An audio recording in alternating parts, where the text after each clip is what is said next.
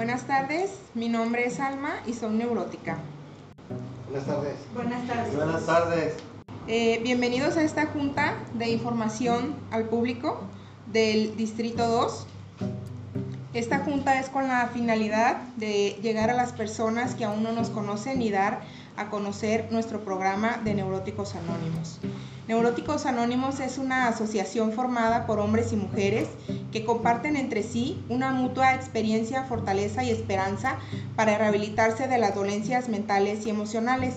Nuestro objetivo primordial es recuperarlos, auxiliar a otras personas emocionalmente enfermas y mantener la salud obtenida. Para ser miembro de esta asociación basta considerarse una persona que padece disturbios mentales y emocionales, neurosis, teniendo el sincero deseo de sanar. El método de recuperación de neuróticos anónimos consiste de los 12 pasos, las 12 tradiciones, todos los puntos señalados en el folleto El Patrimonio DNA, la asistencia a las sesiones, el estudio y aplicación de la literatura, así como las actividades de servicio encaminadas a llevar el mensaje de NA al neurótico que aún sufre. NA no está afiliada a ninguna secta, religión, organismo, institución o partido político. No desea intervenir en controversias, no respalda ni se opone a ninguna causa. Los historiales y las catarsis de los miembros son respetados. En NA no se pagan derechos ni cuotas, pero teniendo nuestros propios gastos, aceptamos las contribuciones de los miembros de nuestra agrupación. Ahora los invito a tener un minuto de meditación para alcanzar el mejor provecho de nuestra junta.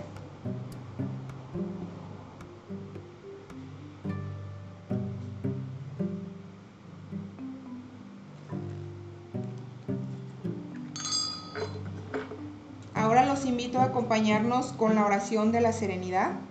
Dios, La serenidad para aceptar las cosas que no puedo cambiar valor para cambiar aquellas que sí puedo y sabiduría para reconocer la diferencia. Hágase tu voluntad y no la mía. Ahora voy a leer el mensaje de esperanza de Neuróticos Anónimos. La enfermedad emocional y mental es uno de los problemas de salud pública más importantes. Si usted es uno de los muchos millones de personas que se encuentran sufriendo de depresión, ansiedad, nerviosismo, irritabilidad, soledad, miedo, inseguridad y otras emociones atormentadoras, si usted es incapaz de funcionar apropiadamente en su vida, existe ayuda para usted, aunque muchos otros métodos hayan fallado en proporcionarle alivio. Nosotros hablamos por experiencia personal, ya que hemos sufrido estas emociones y más. Hemos atravesado el torbellino emocional y encontramos una salida. Nos gustaría darle esta salida para que usted también se recupere de la enfermedad emocional y mental y encuentre la vida maravillosa, rica y feliz que hemos logrado. Hemos tomado miles de tranquilizantes, antidepresivos, píldoras para dormir y otras drogas, además de vitaminas y todo lo que la ciencia médica podía ofrecer. Muchos de nosotros hemos recibido numerosos tratamientos de shock y continuábamos entrando y saliendo de muchos hospitales y seguíamos enfermos y miserables. Tratamos de suicidarnos muchas veces. No podíamos encontrar paz en ninguna parte. Íbamos de lugar en lugar a otro, de trabajo a otro, de una actividad a otra, pero nada aliviaba nuestros sufrimientos.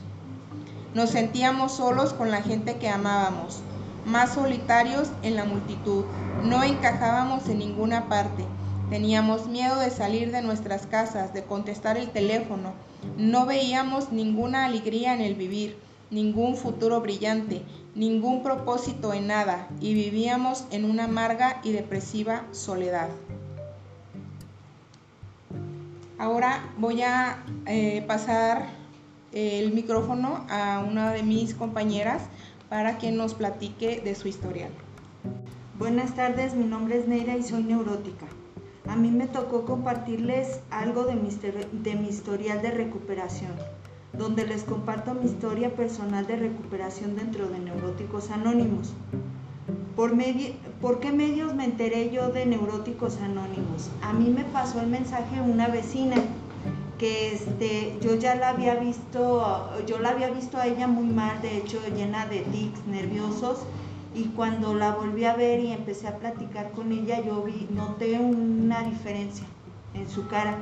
Y, este, y ya me estuvo platicando cómo eran las juntas, de qué se trataba la terapia y esto fue lo que a mí me motivó a darme la oportunidad de visitar un grupo por primera vez. ¿Cómo era mi vida? ¿Cómo me sentí antes de llegar a Neuróticos Anónimos? Este, en forma breve, pues les comento que yo llegué a Neuróticos Anónimos este, por el que me pasaron el mensaje, pero yo venía de depresión muy fuerte que me dio a razón de que nació mi segunda hija. Cuando ella nace a mí me da una depresión postparto muy grave que yo pensé en suicidarme. De hecho, como dice eh, la literatura de NA, el, yo quería, por ejemplo, matarme, pero no porque la vida no me gustara, sino porque era tan fuerte mi dolor emocional, era tan fuerte el peso de la vida sobre mis hombros, que fue lo que me motivaba a mí a pensar cómo lo iba a hacer. Y no nada más era eh, quitarme la vida yo, yo pensaba inclusive en, en matar a mis hijos. Y cuando yo empiezo a, tomar ayuda, a tomar cartas en el asunto, pues yo veo que es una enfermedad, ¿no? Lo que yo tengo y es como yo decido eh, llegar a los grupos de NA y ya no retirarme, porque decido este, cambiar pues mi forma de vivir, mi forma de pensar y yo sé que es en el único lugar donde lo voy a conseguir. ¿Qué fue lo que yo encontré en NA? Pues yo encontré una red de apoyo. Yo encontré compañeros amables y amorosos. La verdad para mí sí fue eso, que me tendieron la mano y que me apoyaban. Y fue un lugar en donde yo me sentía con la libertad de platicar porque yo afuera con la gente que yo platicaba yo no tenía esa correspondencia. Cuando yo platicaba con la gente, la gente se le hacía extraño y me juzgaban de loca y según ellos nadie conocía lo que yo estaba sintiendo. Y aquí cuando yo llego a ENEA, entonces es cuando me doy cuenta que puedo hablar con apertura, con tranquilidad, con sinceridad, las cosas que a mí me pasan y lo veo eh, que es una enfermedad más común de lo que yo pensaba. Y eso para mí fue de un 100% de, de, este, de ansiedad que yo traía, pues eso luego, luego inmediatamente la redujo a un 50% porque yo sabía que era el lugar indicado donde yo iba a encontrar este un apoyo y iba a encontrar este cómo salvarme y cómo eh, propiciar un ambiente más saludable en mi familia. Por eso fue que yo ya no me retiro de Neuróticos Anónimos porque yo hoy veo que es un estilo de vida, que no es que ahorita estoy y que mañana no, porque de esto depende mi vida y la de mis seres queridos. Este, eso sería lo más importante. Buenas tardes, mi nombre es Benjamín y soy neurótico.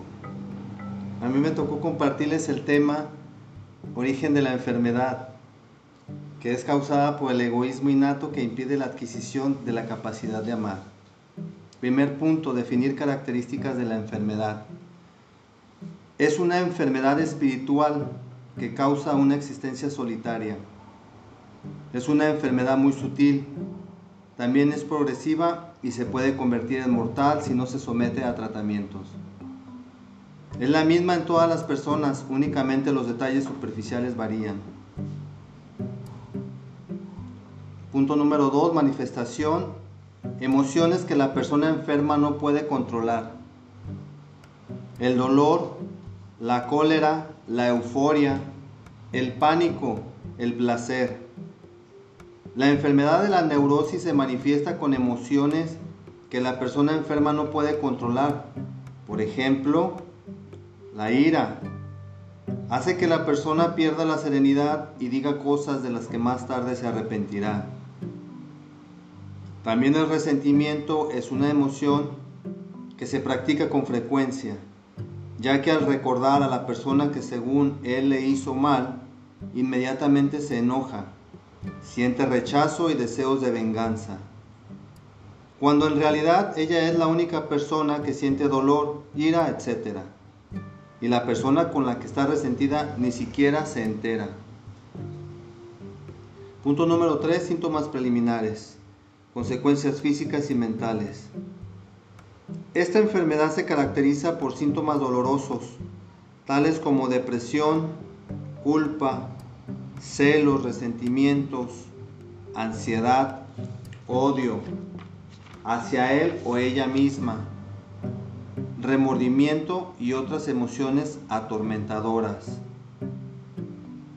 Las consecuencias físicas o los llamados trastornos psicosomáticos pueden ser, por ejemplo, dolor de cabeza, ataques asmáticos, comer compulsivamente, taquicardias, insomnio crónico, colitis nerviosa, comerse las uñas, gastritis, rascarse constantemente, infartos, sudar copiosamente, parálisis faciales, disfagia, irritaciones corporales, manos sudorosas, fatiga crónica, catarros frecuentes, movimientos corporales, inconscientes, etc. Punto número 4, recuperación, despertar espiritual, método de los 12 pasos. Hemos experimentado un despertar espiritual como resultado de la práctica de los 12 pasos. Adquirir la habilidad para amar es la forma de curar esta enfermedad, eliminando el egoísmo. La persona recuperada disfrutará de relaciones interpersonales gratificantes. Estarán cerca de las personas y disfrutarán su compañía porque han aprendido a amar.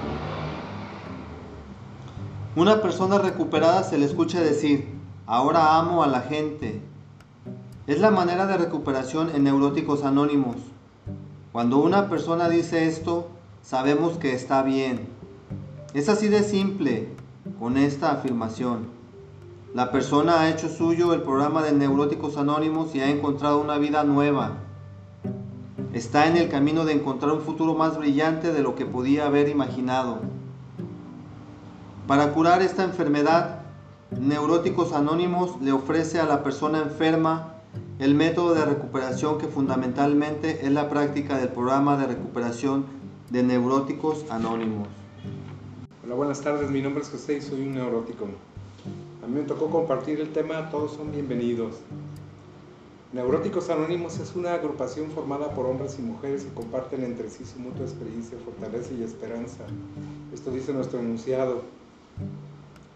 ¿En qué consiste el programa de Neuróticos Anónimos? Consiste en los 12 pasos para la recuperación, 12 tradiciones para la unidad, 12 conceptos para el servicio mundial y 24 puntos del patrimonio. ¿Quiénes pueden asistir a Neuróticos Anónimos?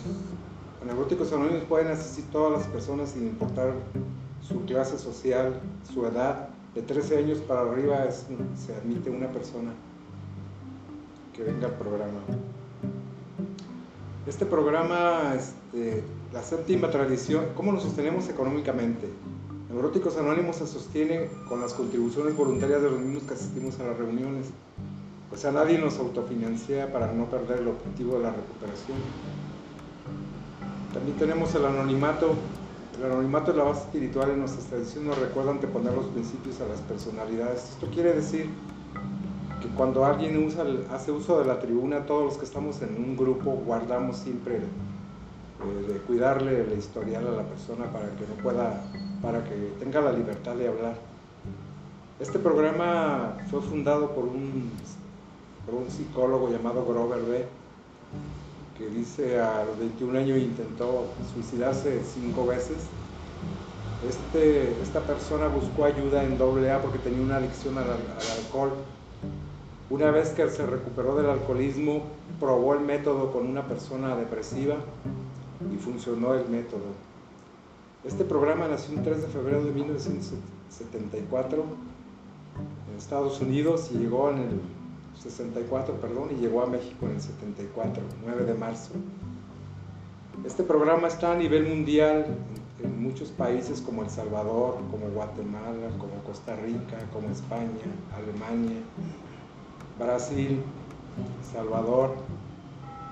En México tenemos un aproximado, a nivel nacional, tenemos una aproximación de unos 400 grupos.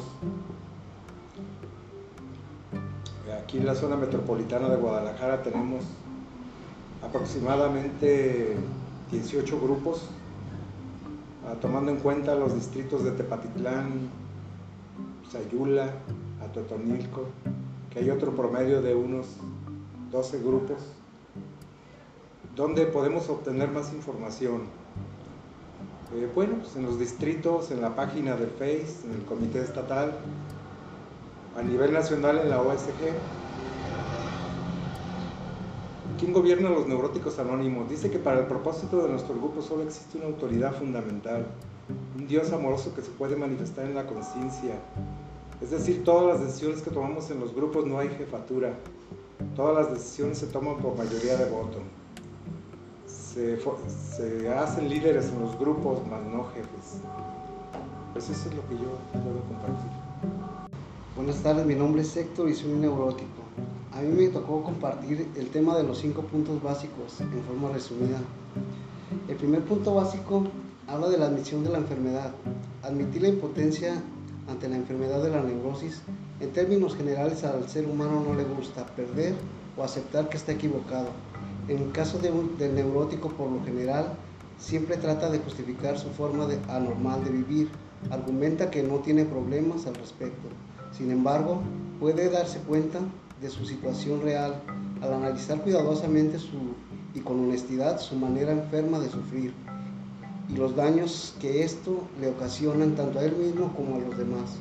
Las personas enfermas deberá, la persona enferma deberá tomar en cuenta que nadie puede curarse o tratarse de una enfermedad si no acepta que está enfermo. La aceptación de su impotencia se convierte finalmente en el firme cimiento sobre el, el cual edificará su vida útil y feliz. Esto se encuentra en el paso 1. El segundo punto básico me habla de la dependencia de un poder superior. Para un cambio de juicios y actitudes, aspirado a una nueva vida, el enfermo necesita depender de un poder superior, o lo que es igual, tendrá que depender de algo más fuerte que él. Esto obedece a que siempre trató de hacer todo por sus propios impulsos, lo que originó que constantemente fracasara. Se frustrara y luego se resintiera con las personas. Necesita reducir su ego para poder aceptar ayuda de algo o alguien. Inicialmente la persona neurótica puede depender de su propio grupo de neuróticos anónimos y después, si así lo prefiere, puede depender de un Dios tal como él lo conciba. Neuróticos Anónimos respeta la libertad de creencias, aceptar que solamente un poder superior puede devolverle el sano juicio Neuróticos Anónimos no le exige que crea en nada. Todo lo que, todo lo que necesita es mantener la mente abierta. Tercer punto básico, análisis de la personalidad y catarsis. Se hace un análisis personal para descubrir cuáles han sido sus deformaciones emocionales y sus defectos de carácter.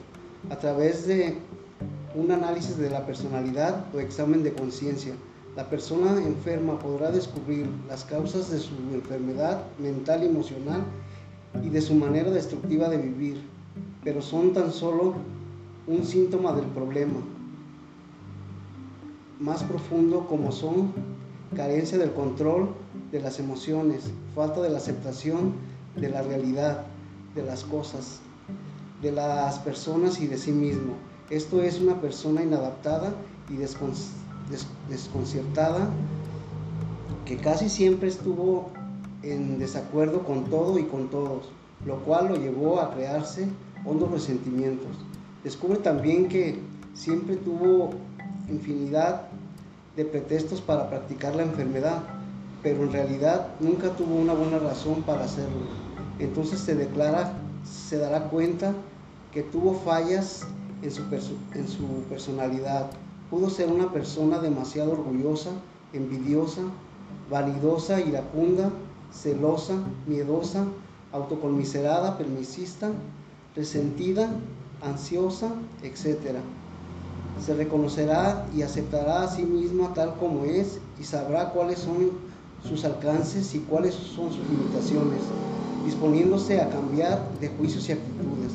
Después de lo anterior deberá la persona enferma escribirlo y luego de concluirlo, el escrito lo, deberá leer ante un compañero o compañera para que expulse todo aquello que mantuvo en secreto y que le ocasionaba intranquilidad y que la, le ha mantenido enfermo. La persona enferma también hace catarsis en el grupo y a medida de que, de que se va escuchando en tribuna irá conociéndose de cómo ha, ha pensado y actuado en su vida. Cuarto punto básico, readaptación de las relaciones interpersonales.